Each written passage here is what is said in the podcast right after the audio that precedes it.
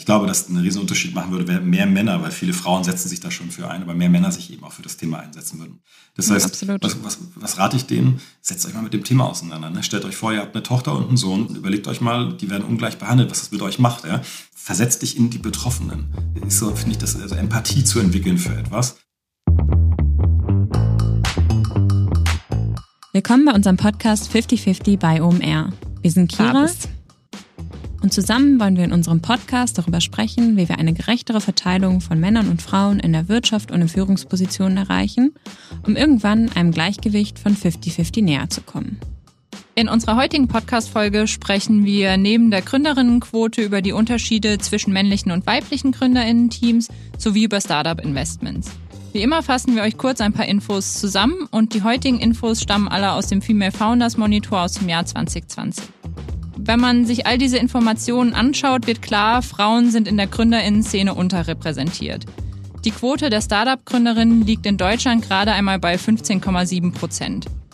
Die Anzahl weiblicher Gründerinnen ist in den letzten Jahren kaum angestiegen und die Entwicklung deutet auf eine Stagnation hin. Das deutsche Startup-Ökosystem ist nach wie vor sehr, sehr stark männlich geprägt. Wenn wir über Startups sprechen, geht es um junge Unternehmen, Innovation und digitale Geschäftsmodelle und somit um die Zukunft von morgen. Hier bleiben also enorme, vor allem weibliche Potenziale auf der Strecke. Ein wichtiges Thema für Startups ist unter anderem die Kapitalausstattung. Bei der Investition in Startups herrscht ein Gender Bias. So werden Gründerinnen beispielsweise von potenziellen InvestorInnen mit anderen Fragen konfrontiert als vergleichbare Startups von männlichen Gründerteams. Außerdem werden insgesamt unterschiedliche Bewertungsmechanismen angewandt. 2020 konnten nur 5,2 Prozent der weiblichen Gründerteams einen Geldwert von einer Million Euro oder mehr von Business Angels und Venture Capital Fonds einsammeln, wobei der Anteil männlicher Gründerteams bei fast 28 Prozent lag. Und um über genau diese Themen zu sprechen, haben wir heute Christoph Behn zu Gast. Er ist vor allem als Bootstrap-Entrepreneur des Unternehmens Die Kartenmacherei bekannt. Seit 2020 ist er auch mit Better Ventures als Investor unterwegs und investiert in Unternehmen wie zum Beispiel Everdrop oder Tuesday. Der Frühphaseninvestor hat sich bei seinen Investments unter anderem eine Frauenquote von 30 Prozent auferlegt. Wir haben mit Christoph über seine Erfahrungen als Gründer und Investor gesprochen. Außerdem haben wir uns über die Gründerinnenquote ausgetauscht, über die Unterschiede zwischen männlichen und weiblichen Gründerinnenteams und das große Thema Startup-Investments. Wir haben Christoph die großen Fragen gestellt. Warum gibt es viel weniger Gründerinnen als Gründer? Warum bekommen Startups mit männlichen Gründern mehr Investments? Und warum sind diese aktuell erfolgreicher darin, hohe Finanzierungssummen zu erzielen? Wir konnten nicht auf alle Fragen Antworten finden. Trotzdem hat Christoph spannende Vermutungen angestellt und von seinen persönlichen Erfahrungen berichtet. In der Podcast-Folge erfahrt ihr außerdem, warum sich Christoph als Feminist bezeichnet und was seine Ideen sind, um näher an 50-50 heranzukommen. Jetzt sind wir aber gespannt, wie ihr die Podcast-Folge findet. Falls ihr Lust auf mehr bekommen solltet, am 22.04. veranstalten wir unser erstes 50-50 Digital-Event, bei dem auch Christoph wieder am Start sein wird.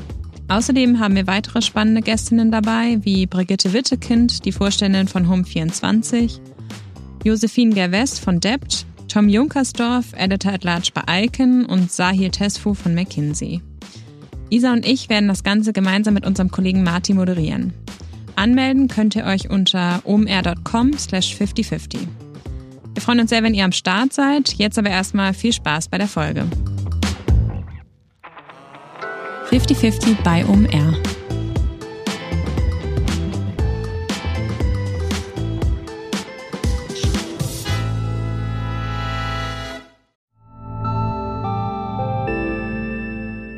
Werbung. Dein Cloud-Account wurde deaktiviert. Bitte neu anmelden. So oder so ähnlich könnte eine Mail bei dir im Postfach heißen, aber hinter der Webseite, hinter dem Formular steckt kein Tool, sondern ein Phishing-Angriff. Betrüger kommen so an die sensiblen Daten deiner Company und unser Partner SoSafe hilft dir dabei, um das menschliche Sicherheitsrisiko bei Cyberattacken zu minimieren. In den letzten drei Jahren hat nämlich jedes zweite Unternehmen einen erfolgreichen Cyberangriff erlebt und Firmen investieren zwar Zeit und Ressourcen in Firewall und Technik, Aber 85% aller Datenschutzvorfälle sind tatsächlich auf den Faktor Mensch zurückzuführen. Und SoSafe hilft durch verhaltenswissenschaftlich fundierten E-Learning, Gamification, intelligenten Angriffssimulationen, Risikoanalysen und Auswertungen dabei eine Human Firewall in deinem Unternehmen aufzubauen. Wenn ihr es testen wollt, auf sosafe.de/slash omr könnt ihr euch kostenlos für eine eigene individualisierte Phishing-Simulation anmelden. Also einfach mal testen, wie eure Klickrate im Unternehmen wäre auf solche Mails. Bisherige Unternehmen hatten da zum Beispiel 30 Prozent. Ihr könnt gucken, ob euer Unternehmen über- oder unterbietet. Alle Infos auf sosafe.de/slash omr. Werbung Ende. Ja, hi Christoph. Ähm, wir freuen uns sehr, dass du heute in unserem 50-50 bei OMR Podcast zu Gast bist. Ja, schön, dass ich dabei sein darf. Ja, wir freuen uns sehr. Ähm, bevor wir einsteigen, würde ich direkt mal ganz provokativ fragen, ob du dich als Feminist bezeichnest. Ja, also würde ich schon sagen. Ähm, so in Anführungszeichen Gelegenheiten hat man jetzt, glaube ich, nicht so häufig. Wobei, als ich, äh, ich da so drüber nachdenke, würde ich schon sagen, hm, ich könnte wahrscheinlich ein bisschen proaktiver mit umgehen. Ich habe mal einen Artikel geschrieben vor einigen Jahren. Ähm, das war noch zu Kartenmachereizeiten. Und äh, da habe ich tatsächlich dafür plädiert, dass Männer zu Feministen werden.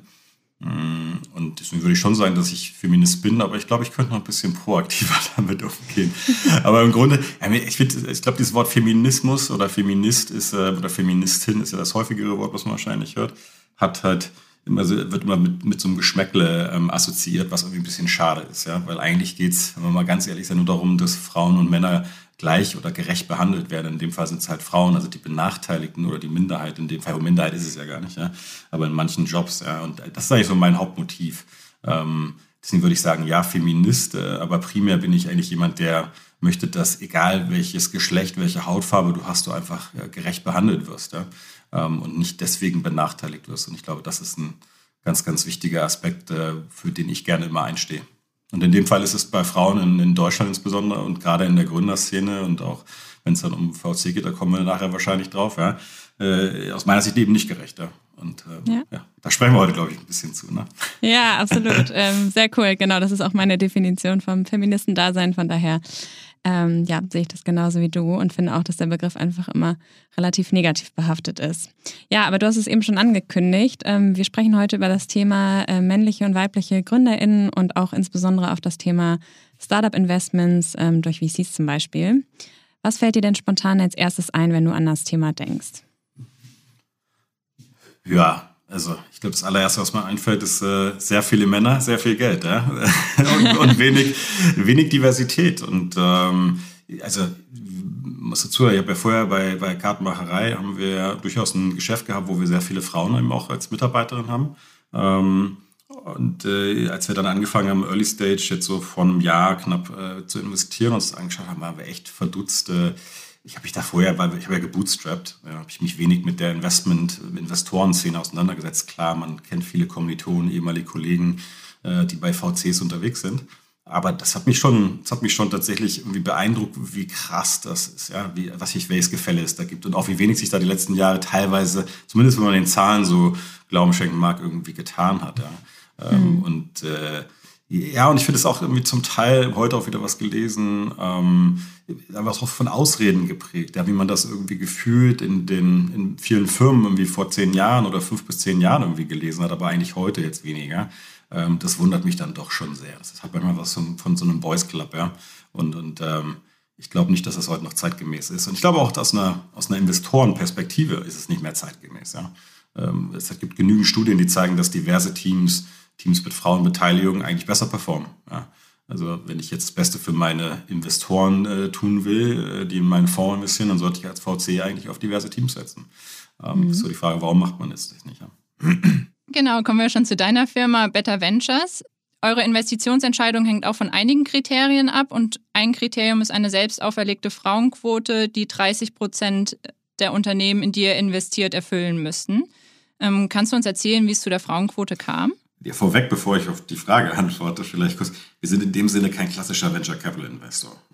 Warum nicht? Wir haben keinen Fonds, ähm, wir haben keine Investoren hinter uns, sondern primär investieren wir ähm, unser eigenes Geld ähm, und potenziell eben auch von weiteren Angel-Investoren. Und, und äh, wir bauen eigentlich auch weniger darauf, dass wir immer mal einen Fonds machen, sondern ähm, wir wollen quasi eine Art Angel Club äh, bauen, ähm, sind da gerade mittendrin. Mm, also noch nicht fertig, noch nicht wirklich komplett spruchreif, aber das ist so die, mhm. die Vision, an der wir arbeiten. Das heißt, wir investieren eigentlich eher das Geld von, von mehreren Angels ähm, und ähm, co-investieren mit dem auch. Und wir haben ein, also neben der Frauenquote ähm, haben wir vor allem ein Thema, wir fokussieren uns nur auf Themen, die die Welt verbessern. Ja, also man könnte es jetzt auch unter Purpose-Driven und Impact-Startups äh, bezeichnen, aber primär geht es uns nicht darum, mhm. Sachen, die die Welt besser machen. Ja. Ähm, vielleicht kurz also jetzt zu der Frage, ja, wir haben uns äh, selbst eine Quote auferlegt. Ähm, die Quote ist, also wir haben gesagt, wir wollen mindestens 30 Prozent unseres Kapitals, was wir oder unserer Deals, die wir machen, in Teams investieren, wo mindestens eine, eine Gründerin dabei ist. Ja. Ähm, so, das klingt jetzt erstmal gar nicht so ambitioniert, weil wir eigentlich auch sehen, dass diese, ähm, sagen wir mal, diese Quote der Startups eigentlich auch am Markt äh, existent ist. Ähm, aber die Investments finden halt in der Form, in der Häufigkeit heute noch nicht in diese Teams statt. Und genau da wollen wir einen, einen, Unterschied machen und wir wollen auch nicht irgendwie aufhören, sondern wir wollen das definitiv über die nächsten Jahre auch erhöhen. Und wenn wir, wenn wir mehr machen können, dann würden wir es auch machen. Und jetzt so ein bisschen die Frage, warum haben wir das gemacht? Ja, also ich glaube, wir haben schon bei der Kartenmacherei ähm, eine, eine, eine Historie gar gehabt, wo wir A, mit einem sehr diversen Team gearbeitet haben und auch schon ich, aber auch die Tina und Cedric, mhm. mit den beiden mache ich das ja gemeinsam, ähm, vor allem auch Tina, äh, wir sehr daran gearbeitet, dass wir ein diverses Team haben, was eben gleichgestellt irgendwie arbeitet und zwar und nicht for the sake of it, ja, also nicht nur einfach damit es so ist, sondern weil es tatsächlich Sinn macht. Ja. Also ich arbeite gerne in diversen Teams und aus, aus vielen Studien sind die ja, was ich eben schon sagte, auch irgendwie erwiesenermaßen besser. Ähm, und also mit der Historie sind wir dann reingegangen in dieses Investmentumfeld, haben gesehen, hey, puh, ist ganz schön verstaubt geführt, was dieses Thema angeht und, und, und ziemlich einseitig. Ähm, und äh, haben dann auch reingeschaut in unseren Dealflow die letzten äh, Monate. Wir haben einige hundert Startups gesehen und haben gesagt, okay, eigentlich, es gibt ja genügend Opportunities. Ja? Also es gibt genügend Möglichkeiten in Teams mit mindestens einer, einer Frau in, im Gründungsteam äh, zu investieren.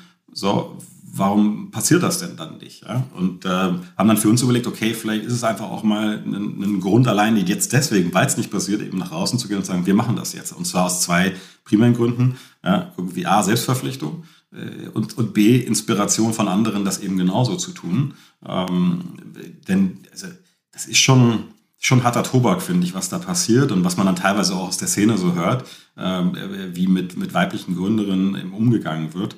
Ähm, das ja, würde man jetzt im Recruiting, glaube ich, nicht mehr, nicht, wäre heute nicht mehr rechtens nicht mehr erlaubt teilweise. Ja. Ähm, so, das ist so ein bisschen, ich glaube, wir wollten aber was dafür tun, dass sich das ändert, weil wir eben auch daran glauben, ganz fest oder fest davon überzeugt sind, ähm, die, dass diverse Teams durchaus besser performen. Ja. ja, mega spannend. Damit seid ihr auf jeden Fall ein echtes Vorbild. Ähm, mich würde noch mal interessieren, wir haben jetzt schon über ähm, die Frauenquote, die ihr euch selbst auferlegt habt, gesprochen und auch über ähm, ja, Purpose-Driven ähm, Investments, wie ihr das, glaube ich, nennt.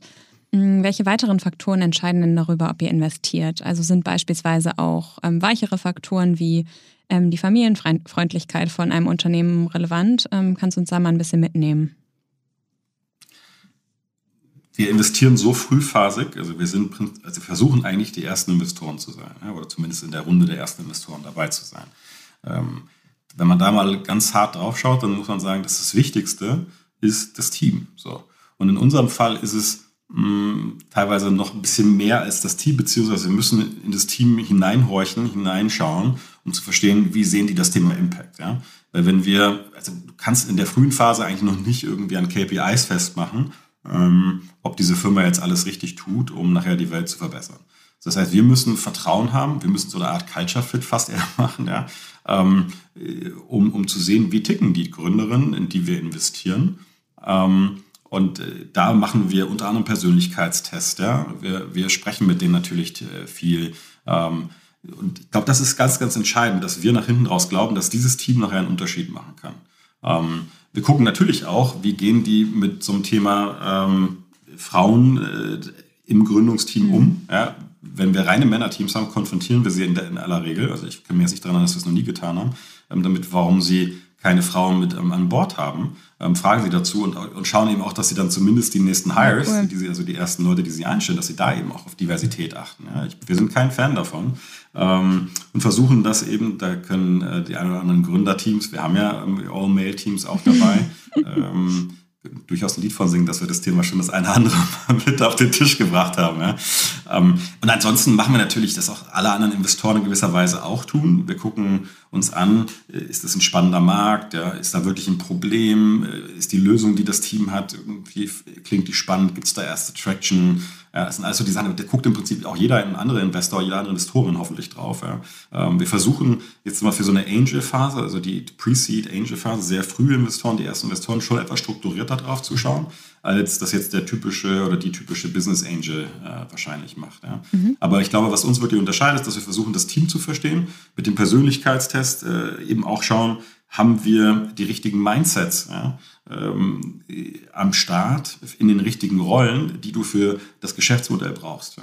Also jemand, der ähm, Consumer Marketing macht äh, mit Social, sagen wir mal, Schwerpunkt versus jemand, der, der oder die ähm, jetzt B2B Sales macht. Das sind halt unterschiedliche ähm, Gründerinnen-Typen, um es mal einfach zu sagen. Und da versuchen wir eben auch darauf zu achten, dass wir eine Komposition haben, ein diverses Team. Da geht es nicht nur um Geschlecht, ja, da geht es eben auch um Erfahrung, ganz klassisch. Ausbildung, aber eben auch, und das ist uns sehr wichtig, Mindset. Ja. Und das ist glücklicherweise größtenteils geschlechterneutral. Also es gibt genauso Frauen wie Männer, die irgendwie sehr pushy sind und sehr gut verkaufen können. Ähm, und, und das sehen wir eben auch. Ja. Ähm, das, da will ich nochmal gerade einhaken. Das fand ich ganz spannend, dass äh, du gesagt hast, ihr konfrontiert die Startups dann auch teilweise damit, warum keine Frauen an Bord sind. Was sind denn da so eure Erfahrungen? Ähm, also was antworten die ja, Startups glaube, dann jeweils? Also, wie findet sich ein Gründungsteam? Ne? Ähm, da muss man, glaube ich, einen Schritt zurückgehen. Die, es ist schwer genug, eine Firma zu gründen, glaube ich. Sich auch mal aufzuraffen, diesen Schritt zu gehen. Das, da muss man ziemlich viele Hürden in seinem, in seinem Kopf überspringen. Und dann fällt es natürlich leicht, ich sage nicht, dass es richtig ist, ähm, aber aus vielen Geschichten hören wir das natürlich, dass man mit Bekannten und mit Freunden gründet. Ja? Und das sind halt, sagen wir mal, dann häufig Männer bei den Jungs. Ja? Ähm, deswegen hat man auch irgendwie einen signifikanten Anteil irgendwie All-Female-Teams, was ich auch nicht unbedingt richtig finde. Ich glaube, diverse Teams finde ich ehrlicherweise mit am, also eigentlich am besten, mhm. ja? performen ja auch am besten. Ich glaube, diese Diversität ist einfach unheimlich wichtig. Ähm, habe ich aus vielen ähm, Teams gemerkt. Aber es ist halt schwer zu produzieren. Das ist halt, es ist halt nicht das, was natürlicherweise einfach entsteht, sondern ich muss drüber nachdenken und es ganz bewusst anders machen, gegebenenfalls. Also ich müsste mich jetzt hinsetzen, wenn ich jetzt der erste Gründer bin und äh, oder die Gründerin bin und sage, ich habe eine Idee und ähm, vielleicht komme ich da auch mit einer oder einem anderen Gründer, Gründerin darauf, ja, dann hat man schon mal irgendwie ein Setup. Aber wenn wir beide irgendwie zwei Jungs oder zwei, zwei Frauen sind, ja, dann wird man sich vielleicht überlegen, hey, vielleicht brauchen wir dann noch jemand anders dazu. Ja. Und dann wird es wird natürlich komplizierter. Ja, was ich auch schon gesehen habe, irgendwie All-Male-Teams. So, und dann äh, sagen sie, sie schreiben jetzt die nächste Co-Founderin-Rolle, wollen sie noch eine Co-Founder reinholen und sie haben noch CTO über. Äh, sag ich mal, Herr Fun, Guys. Also, also das ist natürlich auch unrealistisch. Ja, es soll, ja. soll die Gründerin-Rolle auch nicht immer bei, bei HR bleiben, was auch, glaube ich, ein totales Klischee ist. Ähm, CTO ist natürlich einfach immer noch schwieriger als jetzt wahrscheinlich die eine oder andere, wie General Business gibt es genügend Frauen, ja, ähm, die das machen oder Operations gibt es auch ganz viele. Also da muss man, glaube ich, einfach ein bisschen über den Tellerrand hinausschauen. Ähm, und ich glaube, ich halte eh nicht viel davon, dass Freunde miteinander gründen. Ja. Da bin ich eh nicht so der Riesenfan davon. Deswegen, äh, aber die, die, beschäftigen, die Gründungsteams beschäftigen sich sehr okay. viel damit, wie, welches Problem sie wie lösen mit den Kunden, aber wenig mit sich als Team, wo ich sage, naja, aber wenn ich heute als, als Frühphaseninvestor hingehe und sage, was investiere ich, sage ich 70 Prozent Team. Ja, ich muss dem Team zutrauen, in einem großen Markt eine, ein, ein, mit einem Problem eine bessere Lösung zu finden, als das der Markt schon gefunden hat. Ja, das muss gar nicht die Lösung sein, die sie heute haben. Ähm, so, und dafür brauchen wir die richtigen Charaktere, divers, äh, ideally. Ja, und ich glaube, das ist was, woran, deswegen sage ich immer, Teams schaut doch vorher einen Schritt zurück. Ja, ähm, ja es sollte eigentlich als erstes ja. kommen, würde man denken. Ne? Also zumindest irgendwie sollte es.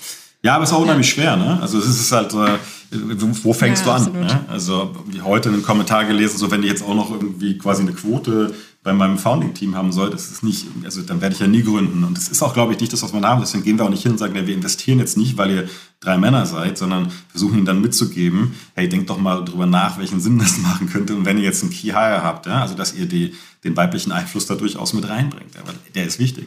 So, und, ähm, aber es ist schwer natürlich. Ne? Also, ähm, deswegen, wir haben irgendwie auch gesagt, wollen wir das machen? Das also, haben wir auch diskutiert.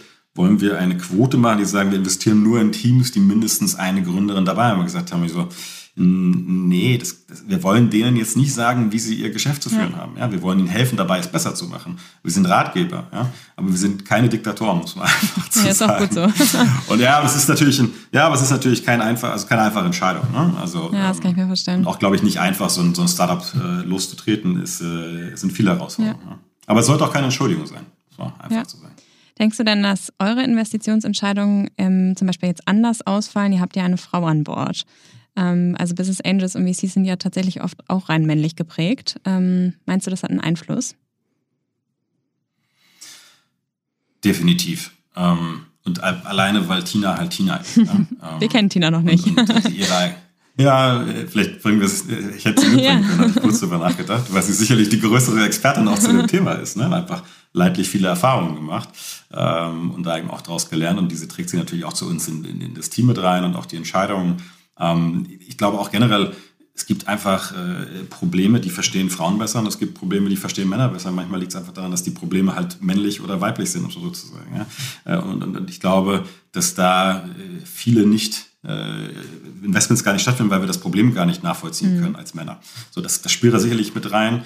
Ähm, ich glaube einfach, äh, oder ich würde so formulieren, die Erfahrung, die Tina gemacht hat, die hilft uns natürlich, weil sie sich sehr viel mit dem Thema Unconscious Bias auseinandergesetzt hat.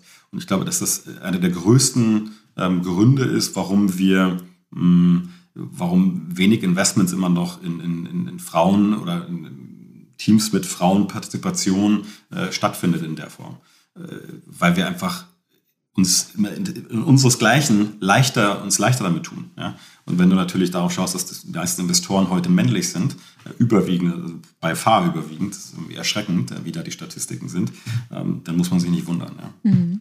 ja das stimmt auf jeden Fall. Ähm, die Gründerinnenquote liegt in Deutschland ja bei circa 16 Prozent. Also auch wenn man von vielen Ausreden spricht ähm, in der Branche, es gibt tatsächlich viel, viel weniger Gründerinnen. Ähm, warum ist das deiner Meinung nach so?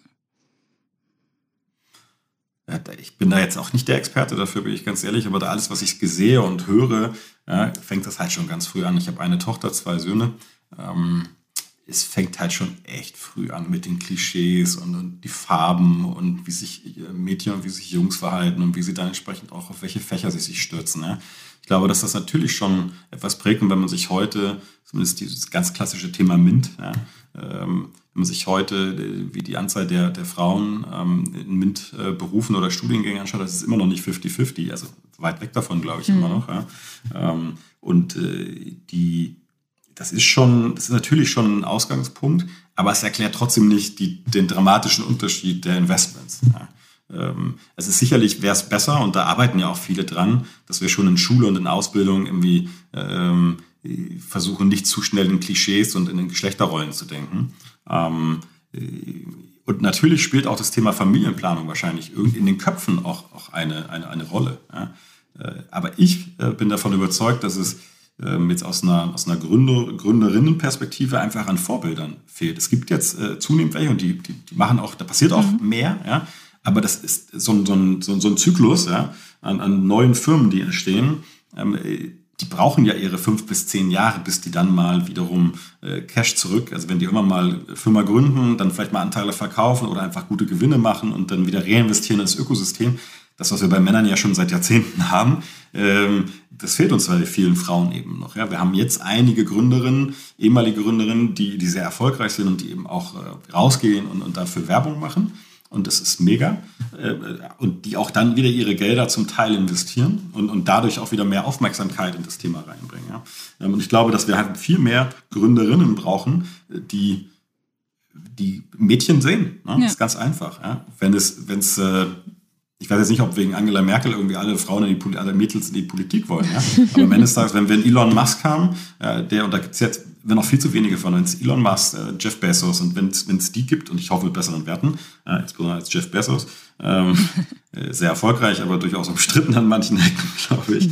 Wenn, wenn da Frauen äh, wirklich Role Models vorne sind, dann wird's auch, werden auch die Mädels sagen, hey, wenn die das können, äh, dann kann ich das auch. Und zwar zu einem überwiegenden, also zu einem größeren Anteil. Ja. Ich fand, dass meine, meine Frau hat mal ähm, Bücher für unsere Tochter ähm, äh, gekauft. Ich vergesse mal den Namen dazu, aber da geht es um, ähm, um Role Models. Und das sind total schöne illustrierte Bücher. Little ähm, People, ähm, Big Dreams heißen die Bücher tatsächlich. ja, das, danke. ja, also ich kenne sie nur und, ähm, und, und das war wirklich schön, weil ähm, wir mussten dann, als wir mal in London waren, mussten wir zu Chanel gehen. Warum? Weil sie die Geschichte von Coco Chanel gelesen hat. Ja? Ach, sehr cool. das total toll fand. Ja? Und das ist so, für sie war das dann so, hey, ich muss jetzt zu Chanel in den Laden. Ich war jetzt nicht der Fan von Chanel, sagen wir es mal so, aber meine Frau glaube ich auch nicht, aber sie wollte da unbedingt rein und mal reinschauen und gucken, was dieses Werk, was diese Frau sich ausgedacht hat, was sie alles aufgebaut hat, was daraus geworden ist, ja, also irgendwie zu verbildlichen. Und das fand ich toll. Ja? Und davon gibt es ja ganz viele ähm, Stories, ne? Von Marie Curie ist, glaube ich, noch mit dabei und so. Und ich finde das, also wir haben ja, wir haben ja schon Role Models, die da sind. Und ich glaube, wir brauchen einfach aktuellere und größere Role Models, ähm,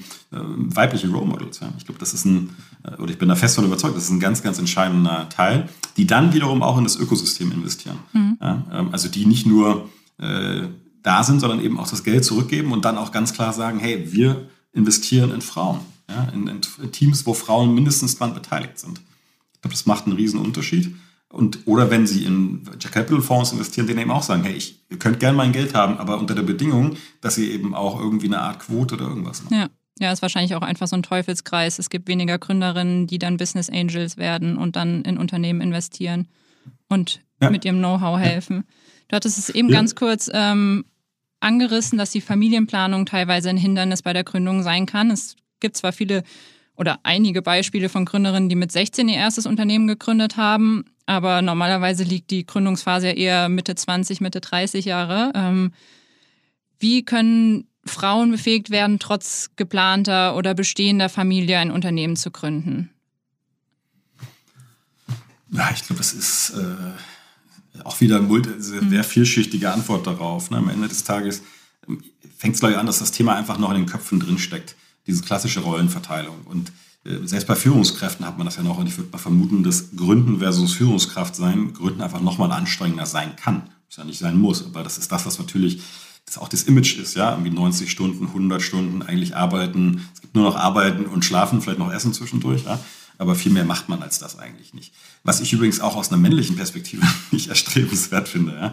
Ähm, weil am Ende des Tages, äh, auch wenn, also auch zu, zum Kind gehören ja meistens Mutter und Vater, ist, ist also der Klassiker immer noch, ja? Ähm, und, und, auch Vater will ja irgendwie äh, Zeit mit, äh, mit, mit dem Kind verbringen und sollte es eben auch tun. So, aber das ändert nichts daran, dass die klassische Rolle, glaube ich, und das eben auch wieder in einem sehr durchaus, sagen wir mal, älteren ältere weiße Männer, würde man jetzt sagen, ja, Investoren geprägten, äh, sagen wir mal, Geschäftsmodell, diese Klischees, wenn man das heute liest, ja, wenn man heute die Gründerpresse liest, dann sind es ja ähm, große Finanzierungsrunden und so. Wer macht die großen VCs? Ja? Wer sitzt da? Irgendwie durchaus äh, ältere Männer, die durchaus manchmal, glaube ich, einfach noch eine klassische Vorstellung von so Rollenmodellen eben auch haben und sagen, wie Gründer in gebärfähigem Alter, Gründerinnen, mache ich nicht. Ist zu hohes Risiko. Und ich muss ja Risiko minimieren. Damit, also, und das ist, das ist, glaube ich, durchaus auch Realität. Und ich glaube, dass das wiederum auch dann logischerweise aus Erfahrung bei Frauen noch in den Köpfen drin steckt und sich davon frei zu machen, dass man diese Investoren vielleicht einfach gar nicht braucht. Ja? Zumindest nicht zu dem Grad, wie sie es immer behaupten. Ähm, oder dass man also einfach sein eigenes Ding machen kann und ähm, erstmal bootstrappen kann zum Beispiel. Ja? Ähm, dass es auch ein Netzwerk gibt an Frauen, an dem man sich wenden kann, die durchaus gerne helfen, glaube ich. Ja? Ähm, das ist äh, wichtig. Aber ich glaube, drumherum, wie immer, brauchst du ein Ökosystem. Das ist bei jedem anspruchsvollen Job, wenn du Elternteil bist, und ich sage bewusst Elternteil, brauchst du ein Ökosystem, du musst einen Partner haben, Partnerin, mit der man sich abstimmen kann, der oder dem man sich abstimmen kann. Ja, ähm, denn wenn beide Vollzeit irgendwie Vollgas gründen, wird wahrscheinlich schwierig. So, wenn du dann noch nicht mal Oma und Opa im Hintergrund hast oder Nanny oder Kindergarten, ja, Ökosystem, dann wird es einfach mhm. schwer sehen wir auch, dank Corona haben wir das alle irgendwie gesehen, wie hardcore das ist, wenn man dieses, wenn einem dieses Netzwerk plötzlich wegfällt, ja, wenn die Kinder nicht in den Kindergarten oder in die Schule gehen können. Ähm, ich, es gibt aber auch ganz viele tolle Gründerinnen, finde ich, die das, die das grandios machen, wo man gar nicht, also ich dann überrascht bin, ach, die haben Kinder? Krass. Hätte ich gar nicht gedacht, ne? weil so präsent wie die sind, so viel Gas wie die geben. Ähm, genauso gibt es die aber auch bei den, bei den, ähm, bei den Männern. Ja? Da, wird halt, da wird halt klischeemäßig weniger darüber geredet auch ein bisschen traurig, wenn man ehrlich ist. Ja, leider wirklich traurig. ähm, du hast eben noch über die äh, MINT-Fächer gesprochen, wo es dann letztendlich auch irgendwie anfängt, und zwar in der Schule und im Studium. Äh, wir haben eine Statistik gefunden, die auch besagt, dass Gründerinnen eher durch soziale Problemstellungen motiviert sind und ihre Geschäftsmodelle vielleicht auch eher im Bereich Green Economy und Social Entrepreneurship ähm, aufbauen und ähm, ja, Männer vielleicht eher im, im Bereich MINT, ähm, grob gesagt. Zeigen das auch deine Erfahrungen und Gespräche mit GründerInnen? Ähm, ich glaube, eins der Unternehmen, in das ihr investiert, ist ja zum Beispiel Everdrop, ähm, was sich ja auch ähm, Nachhaltigkeit ähm, ja, ganz oben mit auf die Fahne schreibt oder was ein, ein Wert der Firma ist. Ähm, das wären ja jetzt zum Beispiel ein Beispiel für drei männliche Gründer. Ähm, vielleicht hast du da ein paar Erfahrungen. Naja, sagen wir es mal so, in den Tech, in den Deep Tech-Themen wird man wahrscheinlich äh, immer noch mehr Männer finden. Ja, das ist, das ist irgendwie klar. Ich habe jetzt keine signifikante Stichprobe gemacht über unser Portfolio oder über unseren Dealflow. Ähm, wir sehen aber auch viele, viele andere Beispiele. Ja. Die, ich glaube, dass die Gründerinnen, von denen du gerade gesprochen hast, ähm, die, sagen wir mal, eher die sozialen Themen machen, die werden jetzt auch gar nicht unbedingt bei uns aufschlagen. Ja, die, die, suchen in der Regel ja gar nicht unbedingt Geld oder die suchen dann eher, sagen wir mal, Grants, also irgendwelche Zuschüsse oder sowas, ne? weil sie wissen, ein Investor, da gibt es kaum eine Investorenszene daraus. Es gibt ein paar, die wirklich Social Entrepreneurship natürlich auch fördern. Ähm, wir sagen ja ganz klar, wir sind schon auf einen Return aus und äh, das ist jetzt keine Spende in dem Sinne, auch kein Social ähm, Investment. Mhm. Ähm, so, da, da wird, da, das, das da kann ich dir jetzt gar nicht so sagen, hundertprozentig, ob das jetzt, ob das jetzt anders ist. Das ist das, was man hört. Das stimmt natürlich. Ja? Und ich glaube, das ist auch nicht per se schlecht. Ich glaube, es ist aber auch so ein bisschen, ähm, soll man das sagen, ähm, so ein bisschen gebrandmarkt in Anführungszeichen. Ja, das, die, die Gründerinnen, ja, die nicht skalierbaren Geschäftsmodelle bauen. Ähm, ich, boah, auch das ist, glaube ich, wieder eine Frage von Beispielen. Ja? Ähm, und, und vielleicht ein bisschen auch, sagen wir mal, Mindset. Ja? Ich glaube, das ist, was ich bei in Interaktion mit vielen Frauen mitbekommen habe, ist, dass mh, hm, die tatsächlich von der, ihrer Denke her sich selbst klein halten, sich selbst klein mhm. machen, weil sie so erzogen wurden. Ganz traurig, ne? Also wenn wir über Schule, über Ausbildung sprechen, dann müssen wir eben auch über Familie sprechen und über das, was wir an Werten vermitteln. Ähm, und es war ja ehrlicherweise mein, mein Instinkt ähm, oder mein, mein, mein Ansatz, als ich vor fünf, sechs Jahren quasi zum Feministen wurde. Ähm, als ich, als ich mich immer Leute darauf angesprochen haben, wer dann mal meine Firma übernimmt ja, oder unsere Firma übernimmt. Und immer gesagt hat, ne, eigentlich gar nicht angesprochen, sondern gesagt haben, ich habe einen großen Sohn, der ist, der ist 13, dann habe ich eine Tochter, die ist gerade 10 geworden ähm, und so einen kleinen Nachzügler, der ist 3. Ähm, und als die beiden Großen eben so in so einem Alter 5, 6 dann waren, äh, immer gefragt so, na Anton, also heißt er, ja, wann übernimmst du mal Papas Firma? So, das ja, kennt man, ne? Also ich mhm. kenne das auch so, ich wurde auch immer gefragt. Ja? Ihr kennt das vielleicht nicht, weiß ich nicht. Ne? aber am Ende des Tages hat es mich gewundert, weil ich meine beiden Kinder sehr gut kenne und immer dachte, naja, also meine Tochter ist eigentlich vom Mindset her eher die Unternehmerin, CEO, ja, die ganz dicken Schädel hat, die ganz genau weiß, was sie will, die auch proaktiv ist, die auf Leute zugeht, die einfach Entscheidungen trifft für sich und einfach ihr Ding macht. Was einem tierisch auf den Keks geht, wenn man sie erzieht. Aber, das bei meiner Mutter, sorry dafür, ja, meine Mutter, mein Vater gleich auch tierisch auf den Keks mit mir. Ich wollte immer das machen, was ich wollte, ähm, wollte immer gewinnen. Ähm, aber das ist halt eine nicht ganz unwesentliche Eigenschaft. Wenn du eine Firma äh, bauen willst, glaube ich, zumindest eine Person im Gründungsteam sollte diese Eigenschaft mitbringen, weil du musst, du musst Wände einstoßen, du musst, du musst Hindernisse überwinden. Und das machst du nicht, indem du immer sagst, ah, ich bin mir nicht so sicher, können wir nochmal drüber nachdenken. Nicht, dass mein Sohn so wäre. Aber so, ne? Und das, mit dieser Frage, und ich glaube aber, dass wir tatsächlich ähm, viel so noch erziehen. Und dass sich viele Frauen eigentlich klein machen. Das heißt, es geht eben auch darum zu sagen, wenn wir mit Frauen sprechen, dann versuchen wir ihnen auch klar zu machen, hey, denk doch mal groß. Also denk doch mal noch größer ja. ähm, und, und, ambitionierter. Und, und ähm, ja, Single Founder ist ganz nett, habe ich ja auch gemacht. Aber wenn du das rocken willst, dann brauchst du eigentlich ein, zwei Leute neben dir. Also such die doch mal aktiv. Wie können wir dir dabei helfen? Mhm. Ja?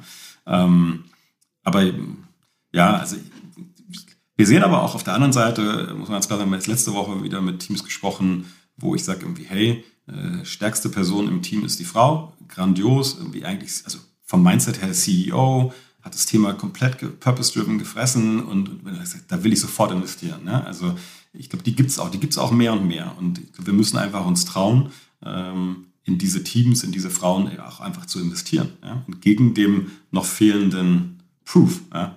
Ähm, da gibt es aber nicht so viele Beispiele. Ja, super spannend. Ähm, du hattest eben auch noch davon gesprochen, dass ähm, männliche Gründerteams eher die skalierbaren Startups bauen. Ähm, liegt das an dem B2B-Fokus von Männern? Ich habe eine Studie gelesen, dass über 70 Prozent der männlichen Gründerteams einen B2B-Fokus haben, wohingegen 52 Prozent der Frauen-Gründerteams im B2C-Bereich unterwegs sind. Also zu B2B und B2C gibt es ja, also B2B generell ja von der Tendenz her gab es einen Shift, meinem Verständnis nach, meiner Erinnerung nach, in den letzten Jahren. Ähm, einfach die Investorengelder sind mehr in B2B geflossen. Warum? Die, es gibt eigentlich zwei, glaube ich, habe ich mir mitgenommen, zwei wesentliche Gründe. Ja. Äh, das eine ist, Investoren lieben, wenn Umsätze sich wiederholen, das heißt Retention da ist, wenn da Kohorten kommen. Das ist im B2B leichter, weil wenn ich die einmal, wenn ich so ein Software-as-a-Service-Startup habe und die haben dann einmal so eine Suite für die nächsten 24 Monate gebucht, dann werden die auch die nächsten 48. Das ist mhm. einfach planbarer. Ja. Ja. Ähm, so, bei B2C ist das halt eben nicht so planbar in der Regel. Da gibt es natürlich auch Geschäftsmodelle von zu Plus, wo die Leute immer relativ häufig wiederkommen, bis hin zu Kartenmacherei, wo wir sehr wenig Retention haben. Ähm, das haben, also das haben wir selbst ja gehört von Investoren. Ja, oh, B2C. Also, äh, und auf der anderen Seite hast du bei B2C tendenziell auch höhere oder diese Abhängigkeit von GAFA, ne, also von Google, Facebook, also von den Marketingkanälen äh, ist deutlich, deutlich größer, aber auch Amazon und Apple. Und äh, das in der Kombination mit ähm, äh, mit, mit den nicht ganz so planbaren Umsätzen ist einfach nicht so attraktiv. Ja? Ähm, ich glaube aber auch, dass, ähm, dass wir, ich sage mal so, dass aus meiner Beobachtung aus den letzten fünf bis zehn Jahren wäre mein Gefühl zusätzlich, dass viele Frauenthemen, also Probleme, die Frauen haben oder Probleme, die Frauen eher verstehen, noch gar nicht gelöst sind weil es eben so wenig Female oder äh, Teams mit femininer Beteiligung gibt. Ja? Mhm. Ähm, während das bei Männerproblemen, wie die Autos und so, ja, und, und irgendwie HiFi und keine Ahnung was, ist irgendwie größtenteils schon gelöst. Ähm, ich fand das letztens zum Beispiel ganz spannend. Es gibt jetzt irgendwie eine neue Firma, Miss Pompadour heißt so neu sind die, glaube ich, gar nicht mehr. Ähm, die machen einen Baumarkt für Frauen. Fand ich super. Also, weil es tatsächlich was anderes ist nochmal. Ja? Und was gibt es da zu kaufen? Naja, ich meine, das ist ja, also der ganze, das ganze Thema der, der farblichen Gestaltung liegt bei uns tatsächlich, äh, würde ich sagen, zu 80 Prozent bei meiner Frau und 20 Prozent ja. bei mir. Ich versuche immer noch mitzureden. Ich komme aus einem Maler, Malerhaushalt, also ah, Malerfamilie. Okay. So gesehen habe ich da noch ein Wissen. Ich glaube, dass viele Männer sich tatsächlich da, ob es jetzt klassisch ist oder nicht, raushalten. Ähm, oder Frauen da einfach einen besseren Stil haben. Das würde ich auch noch mal vermuten. Ähm, und ja, es geht um Farben. Ne? Also es geht um das, was wir schon mit so Farbfirmen, die man kennt, eben auch online, auf ein reines Online, die haben ihre eigenen Farben. Ja? Und es geht einfach um Ansprache. Also verkaufe ich ein technisches Produkt, versus verkaufe ich eine Inspiration. Und mhm. ich würde mhm. sagen, Frauen verkaufst du eher eine Inspiration. Ja, ähm, und, und, Männern kannst du halt einfach technisch, das ist das Auto oder das ist die Bohrmaschine, die hat die und die Eigenschaften. Ja. Ähm, Geht es weniger darum, was ich damit machen kann, das ist einfach cool, so ein Ding zu haben, um so einfach zu sein. Ich glaube, dass das schon in der Kundenansprache ein sehr großer Unterschied ist. Ja, ja. Ähm, ja also das sind so zwei Hypothesen dazu. Ähm, ich glaube nicht, dass, also meinem, meinem Verständnis nach habe ich jetzt letztens auch öfter gelesen und gehört, ähm, würde ich nicht vermuten, dass Frauen schlechter im B2B performen, sondern dass sich da vielleicht auch einfach weniger bislang reingetraut haben. Ähm, vielleicht, weil sie eben noch genügend andere Opportunities haben, die gelöst werden müssen. Ja. Gehen wir mal auf das Thema ähm, Investments ein und äh, ja, die jeweiligen Summen, die da immer so fließen. Es gibt ja auch eine deutliche Diskrepanz zwischen den ähm, ja, Investitionssummen, die GründerInnen-Teams einsammeln. Also ich glaube, bei Frauen sind es ja die Teams, die äh, über eine Million Euro Investment eingesammelt haben. Da lag die Prozentzahl nur bei 5,2 und bei Männerteams ähm, tatsächlich bei knapp 30 Prozent. Wir haben jetzt schon ein paar Gründe gehört zwischen den Unterschieden zwischen Gründern und Gründerinnen. Es wird ja auch häufig gesagt, dass männliche Gründerteams stärker an Wachstum und Skalierbarkeit ausgerichtet sind. Jetzt hast du auch eben schon mal gesagt, dass ähm, ja, Frauen sich vielleicht ein bisschen nicht so gut präsentieren oder irgendwie ähm, ja, da einfach nicht so mit breiter Brust rausgehen. Ähm, meinst du, das sind die Gründe oder, oder hast du da für andere irgendwie andere Erklärungen für? Auch da wieder sind es, bin ich voll überzeugt, eine Menge unterschiedlicher Gründe. Ähm, also, ich, also es zwei wesentliche Sachen, glaube ich. Es gibt einen ganz entscheidender Punkt, nennt sich Unconscious Bias. Ja, ähm, wir können über alle Gründe reden, aber ich würde mich mal auf zwei konzentrieren, die, die aus meiner Sicht, ganz, die ich entscheidend finde. Das ist eins Unconscious Bias. Ja. Ähm, wir investieren in das, was wir kennen. Ähm, wir, wir, riskieren, also das ist wir, ne? also Investoren typischerweise investieren in das, was sie kennen. Und die meisten Investoren sind männlich. So überwiegend. Ja. Und auf der anderen Seite, was wir auch sehen, ist nicht nur Unconscious Bias, sondern eben auch ja einen Conscious Bias, würde ich es mal nennen, oder eine, durchaus eine aktive Diskriminierung. Ähm, dass das, was im Recruiting eigentlich nicht mehr erlaubt ist, äh, tatsächlich noch passiert, nämlich äh, in einem Gründungsteam irgendwie nur die Frau, wenn es ein Mixteam ist, gefragt wird, sag mal, was ist mit dir und Familienplanung? Ja, und die Männer, bei den Männern spielt das keine Rolle ähm, und das durchaus in die Investmententscheidung einfliegt. Ich glaube, das ist, wenn ich mich jetzt recht erinnere, im Recruiting nicht erlaubt. Ja? Zumindest muss, Sollte muss niemand drauf. Ja, also und ich, das ist, glaube ich, nur die Spitze des Eisbergs. Ich glaube, da geht es noch deutlich weiter als das. Ähm, und das ist äh, sicherlich einer der, der Gründe, darüber hinaus sicherlich auch, dass die überwiegend männlichen Investoren Probleme von Frauen äh, nicht verstehen oder eben dieses Klischee eben auch haben ja, und sagen irgendwie, hey, die Frauen tauen sich so. Also anstatt ihnen zu helfen, größer zu denken, sagen sie, die denken ja nicht groß, also investiere ich nicht. Ähm, mhm. Und, und äh, dabei eigentlich übersehen, welches Potenzial in, in den Frauen oder in den Mixteams äh, schlummert. Wobei man muss, glaube ich, dazu sagen, ich hatte irgendwie ähm, kürzlich eine, einen Artikel gesehen, ähm, wo man ganz klar sagen kann, dass die Mixteams eigentlich mit am besten performen, also jetzt nicht absolut, aber irgendwie von den Beträgen, die sie kriegen. Dann mhm. kurz dahinter die All-Man-Teams, was ja schon mal eine schöne, schöne, äh, sag mal, äh, Statistik ist, finde ich. Und dann kommt da der nicht so schöne Teil, dass die All-Women-Teams, äh, die performen halt irgendwie halb so hoch wie die All-Man-Teams und Mixed-Teams. Ja. ja. Und ähm, das hat ja auch nochmal einen Tipp, ja, also ähm, an, an, an die Frauen da draußen, baut doch selbst, also macht es doch besser als die Männer und baut Mixed-Teams, ja. Ähm, gar nicht für die Credibility bei den, bei den, bei den männlichen Investoren, auch wenn es da also ne, schlagt sie mit den eigenen Waffen, wenn, wenn es ihnen wichtig ist. Nein, aber auch für die Diversity. Ich glaube, genauso wie eine Frau in einem Männerteam hilfreich sein kann, wenn sie dazu stößt, kann eben auch ein Mann in einem Frauenteam durchaus hilfreich sein äh, mit den unterschiedlichen Fähigkeiten und Erfahrungen. Wir machen einfach unterschiedliche Erfahrungen, werden unterschiedlich an gewissen Teilen zumindest erzogen. Ja. Aber ich glaube, dass, äh, oder ich bin davon überzeugt, dass das größte Thema, ja, äh, auch weil ich nicht denke, dass die meisten Investoren tatsächlich aktiv diskriminieren. Ich hoffe, das sind auch nur ein paar Einzelbeispiele, ähm, die man so hört, äh, ist Unconscious Bias. Deswegen haben wir uns ja auch die Quote auferlegt, um es mal einfach zu sagen, ähm, um uns ein Stück weit selbst zu kontrollieren und regelmäßig eben auf das Thema zu achten, äh, in den einzelnen Gesprächen, aber eben auch in dem, hey, benachteiligen wir jetzt irgendjemanden hier? Oder wie können wir denn jetzt aktiv mehr Teams mit einer Frau im Gründungsteam äh, uns in den Dealflow holen? Was müssen wir dafür tun? Ja, wie müssen wir dafür attraktiv werden? Ähm, wie können wir die überzeugen, dass sie uns als Investoren dazu holen? Ähm, solche Themen. Ähm, und einfach sich zu überlegen, manchmal einfach in die, die, die Perspektive, das, manchmal sind so simpel, ne? versetzt euch doch einfach mal in die Lage der anderen Person. Äh, wie das wirkt, wie die ticken, warum die so ticken, ähm, versucht sie zu verstehen, versucht es ein Stück weit zu objektivieren. Kann wahrscheinlich manchmal ganz schön schwierig sein, aber ja, wahre Worte. Ähm, es geht ja auch oft um Netzwerken und Netzwerke, wenn man ähm, zum Beispiel InvestorInnen akquirieren will. Hast du Tipps, äh, um als GründerInnen ein Netzwerk aufzubauen, falls man jetzt noch nicht so mega gut vernetzt ist? Ja, ich glaube, der wichtigste Tipp ist einfach trau dich. Ja trau dich, ob Mann oder Frau, vielleicht fällt es bei Frauen leichter, ähm, sie anzusprechen und, und rausgehen. Und ähm, es gibt ja so einen schönen Spruch, ne? if you want money, ask for advice. Ähm, das funktioniert bei mir immer ganz gut. naja, aber generell, also wir machen da für uns überhaupt gar keinen Unterschied. Und ähm, bei uns kann man zum Beispiel sehr früh ähm, schon in den Kontakt treten, ähm, auch wenn man auch gar nicht so weit ist, auch Single Founder. Und wir versuchen eben zu helfen, ähm, wenn wir merken, dahinter ist eine, eine, Person mit Potenzial, wenn, wenn man um die ein Team mit rumbaut, also was die, wir bauen es ja nicht aktiv, aber ähm, dann da helfen wir gerne mit, mit Gedanken, mit Ideen, äh, mit Ansätzen ähm, oder ja. vernetzen eben auch mit den richtigen Leuten manchmal. Ähm, ja, ich glaube, man muss sich einfach trauen. Ich glaube, dagegen das Prinzip dieses, ah, die wollen ja gar nicht mit mir reden, weil ich bin ja so klein, das hilft dir halt einfach nicht. Ja?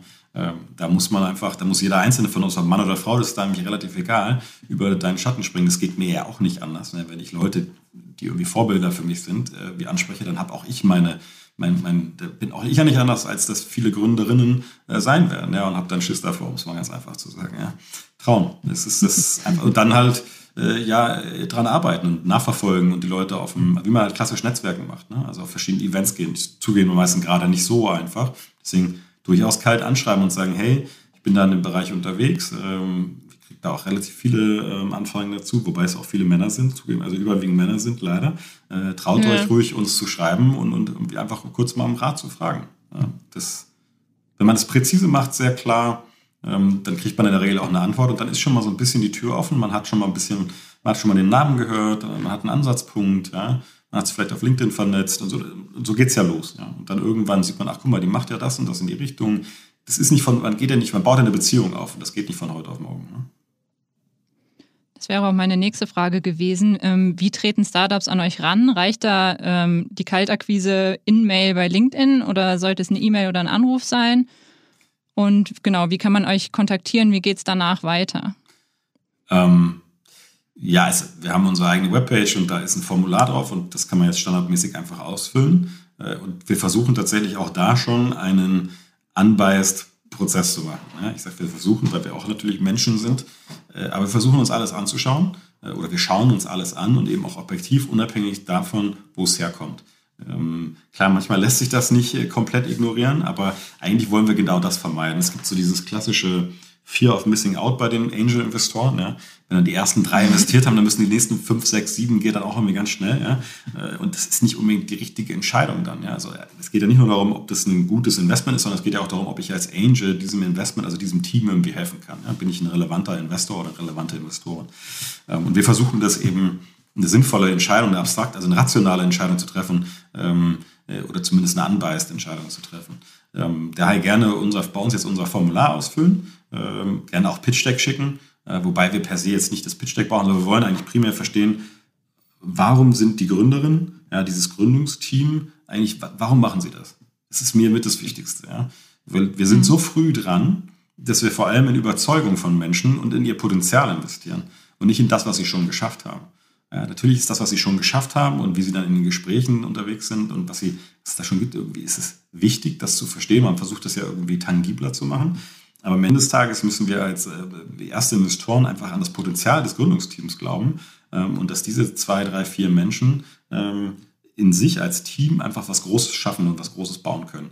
Und das, da ist ein ganz wichtiger, entscheidender Punkt, finde ich, ja, auch wenn ich das, dieses Simon Sinek-Ding, Start with Why, irgendwie ein bisschen, sagen wir mal, zu sehr ausgeschlachtet finde teilweise, finde ich das trotzdem für den Teil total wichtig. Was ist dein Purpose? Warum machst du das? Weil am Ende des Tages bin ich fest davon überzeugt, dass dass das die letzte Extrameile aus jemandem rausholt, wenn man nicht nur den monetären Antrieb hat, ja, äh, den man ja nicht komplett außen mhm. vor lassen muss, aber wenn man vor allem den Antrieb hat, ich will was verändern. Ich will hier was schaffen. Ich will hier ein Problem, ein signifikantes Problem wirklich systematisch lösen. Und dafür stehe ich jeden Morgen früh auf und gehe jeden Abend spät ins Bett für eine ganze gewisse Zeit lang. Ja. Ähm, genau. Und wenn man das gemacht hat, was können GründerInnen danach noch tun, um den passenden Investor zu finden, wenn jetzt ihr zum Beispiel nicht in Frage kämen? Also generell würde ich mir, ähm, sollten sich GründerInnen, äh, du betonst das immer so schön, das muss ich noch ein bisschen üben. Ähm, Wir versuchen zu ja, gendern. Es fällt, mir immer noch ein bisschen schwer. Ich sage zwar immer Gründerin, aber was, dann weiß man eigentlich nicht, was meint man damit. Ja? Aber am Ende des Tages ja. würde ich GründerInnen ähm, dazu raten, wirklich zu sagen, okay, was sind denn die besten Investorinnen für mich? Ja? Ähm, und, und die wirklich smartest Money, gerade die ersten, äh, reinholen. Ähm, das heißt, ich schaue auf meine Firma, schaue auf die Herausforderung, schaue auf das, was ich gut kann, was ich nicht so gut kann, also wir als Team gut können, nicht so gut können und überlege mir, okay, was muss ich denn eigentlich können? Welche Erfahrungen von anderen Gründerinnen hätte ich gerne in meinem erweiterten Team, um es mal zu sagen. Ja? Und dann versuche ich mir, versuche ich wirklich an die ranzugehen. Und, und das ist ja auch schön, weil genau diese Leute kannst du ja auch wunderbar um Rat fragen. Also wenn ich jetzt hingehe und ähm, wenn du mich jetzt nach B2B-Sales-Erfahrung fragst, dann sage ich dir schön, aber das ist halt fehl am Platz. Ich habe B2C zehn Jahre lang gemacht, kann ich dir nicht allzu viel erzählen. Ja, wenn du aber ein B2C-Startup bist, äh, was im Druckumfeld und mit viel mit SEA und alles mögliche, dann kannst du mich natürlich fragen, dann werde ich dir auch irgendwie was erzählen. Um, ähm, und darüber hast du schon mal einen ersten, einen ersten Connect gekriegt. Ja? Und so, ob es jetzt mit uns ist oder nicht, würde ich sagen. Und wenn Leute absagen, so, dann immer fragen, wie kannst du mir jemand anders empfehlen? Ja? Kannst du mir ein Intro zu jemand anders machen? Weil häufig sagen wir ja nicht ab, weil wir die Leute nicht mögen und weil wir die Mission nicht gut finden, sondern einfach, weil es dann vielleicht in dem Fall nicht zu uns passt. So, ne? Da gibt es ja ganz viele Gründe, warum etwas nicht passen kann. Und leider ist ja auch der hm. größte Nachteil an dem Geschäftsmodell, was wir da gerade bauen, ist, dass wir am meisten Nein sagen müssen. Ja, das fällt uns am schwersten, gerade weil wir auch eher Gründer sind ähm, oder Gründerinnen sind.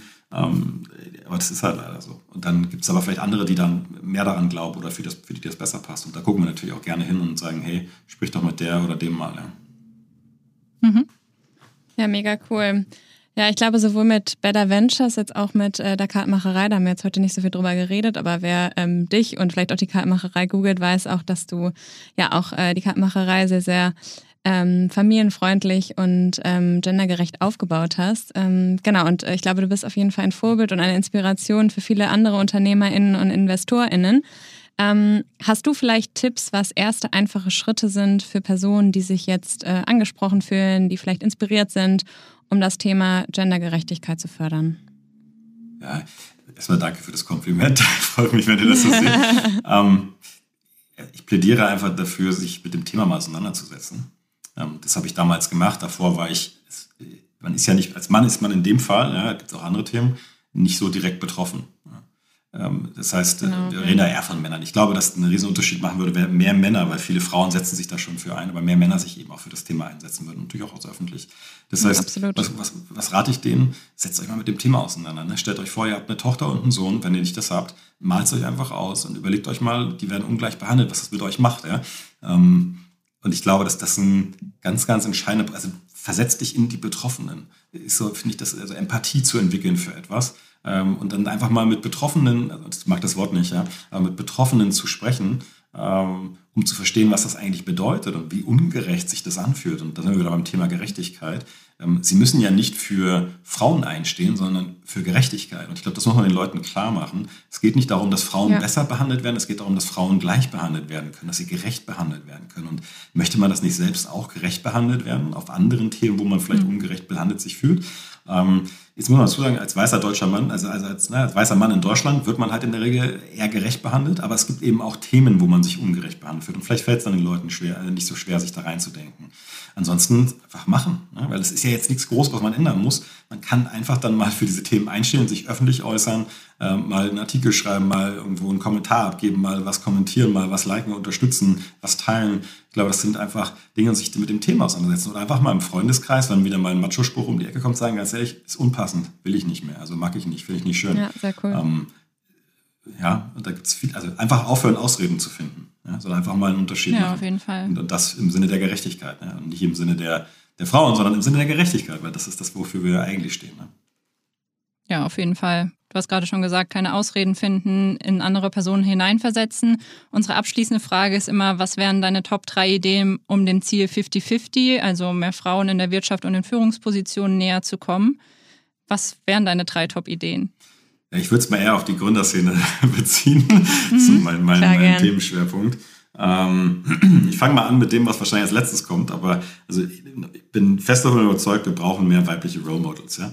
Das ist immer noch dieses Buch, das ist so inspirierend und das brauchen wir einfach präsenter. Also ein Buch reicht ja nicht, du brauchst immer mehr Touchpoints, du musst das wiederholen. Die Leute müssen, die Frauen müssen verstehen, die Mädchen müssen verstehen, hey, ich muss mich frühzeitig dahin zu entscheiden, irgendwie, das ist cool, Unternehmerin zu sein. Ja?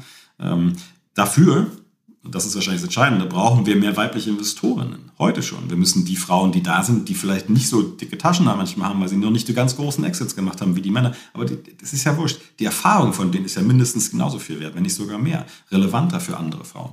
Die müssen wir dazu bringen, zu, zu investieren. Auch das wollen wir mit Better Ventures natürlich machen. Wir wollen eben auch viele weibliche Angels motivieren und auch ihnen, ihnen das Investment auch erleichtern. Ne? Ähm, wissen wir auch, dass das wahrscheinlich leichter wäre. Wir würden einfach wie der Markt ist, irgendwie gehen. Nee, wir wollen bewusst Frauen dazu bringen, irgendwie Angel Investments mit uns zu machen. Ähm, und dann noch einen Schritt weiter, das ist wahrscheinlich das Erste, was heute passieren müsste, ist, dass die bestehenden Investoren ja, einfach helfen, dieses Image äh, zu verändern, die, dieses Investmentverhältnis zu verändern, sich aktiv, so wie wir zum Beispiel in der Quote eine Quote auferlegen, die übrigens nicht dazu führt, dass Männer diskriminiert werden, so das normal. Ne? Also das ist ja so dieses klassische Vorurteil, Quote, oh, jetzt werden Männer diskriminiert. Das ist eine lachhafte Nummer. Ja? Hm. Jeder, der sich damit beschäftigt hat, sollte sich einfach mal einmal mal zu Gemüte führen. Das ist der letzte Bullshit, den ich auch echt nicht mehr lesen kann, wenn Leute das anfangen zu kommentieren. Also einfach sich hinzugehen und wenn ich heute ein aktiver, also wenn ich ein Akteur bin, ja, in dieser ganzen Szene, in der Gründerszene, dann zum Himmel, es kann ja nicht so schwer sein, für Gerechtigkeit einzustehen. Ja? Stellt, steht euch hin und sagt, ich bin dafür. Und da gibt es ja auch schon ganz viele. Ja. Ähm, das müssen wir einfach tun. Und ähm, äh, gibt es auch viele andere Beispiele noch, aber ich glaube, ähm, was das dann nachher in der Umsetzung heißt, ja, im Daily für meinen Venture Capital Fonds, kann das zum Beispiel heißen, ich habe immer eine Frau mit dem Meeting dabei, ich stelle wirklich auch Senior Frauen an, ich fördere diese Frauen, ich suche bewusst nach Frauen und sage nicht, ah, der, es bewerben sich ja nur Männer. Dann muss ich halt anders arbeiten, ja, dann muss ich halt anders anfangen, äh, muss die Frauen halt früher abholen, ne, muss in die Ausbildung mit rein, was weiß ich.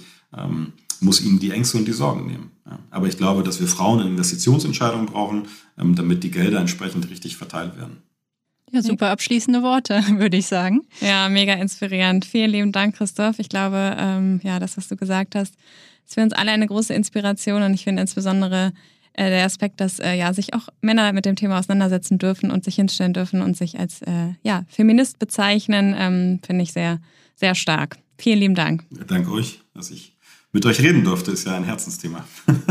ja, danke dir. Danke. Wir hoffen, die Podcast-Folge mit Christoph hat euch gefallen. Ihr seid inspiriert und fühlt euch nun vielleicht sogar bestärkt, selbst zu gründen.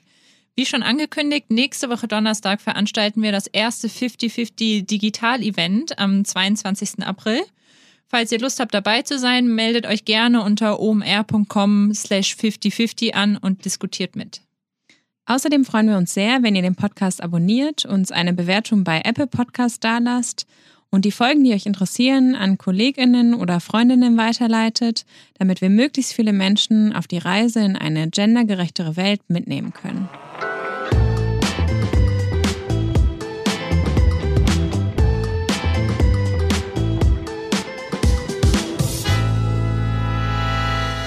Dieser Podcast wird produziert von Podstars bei OMR.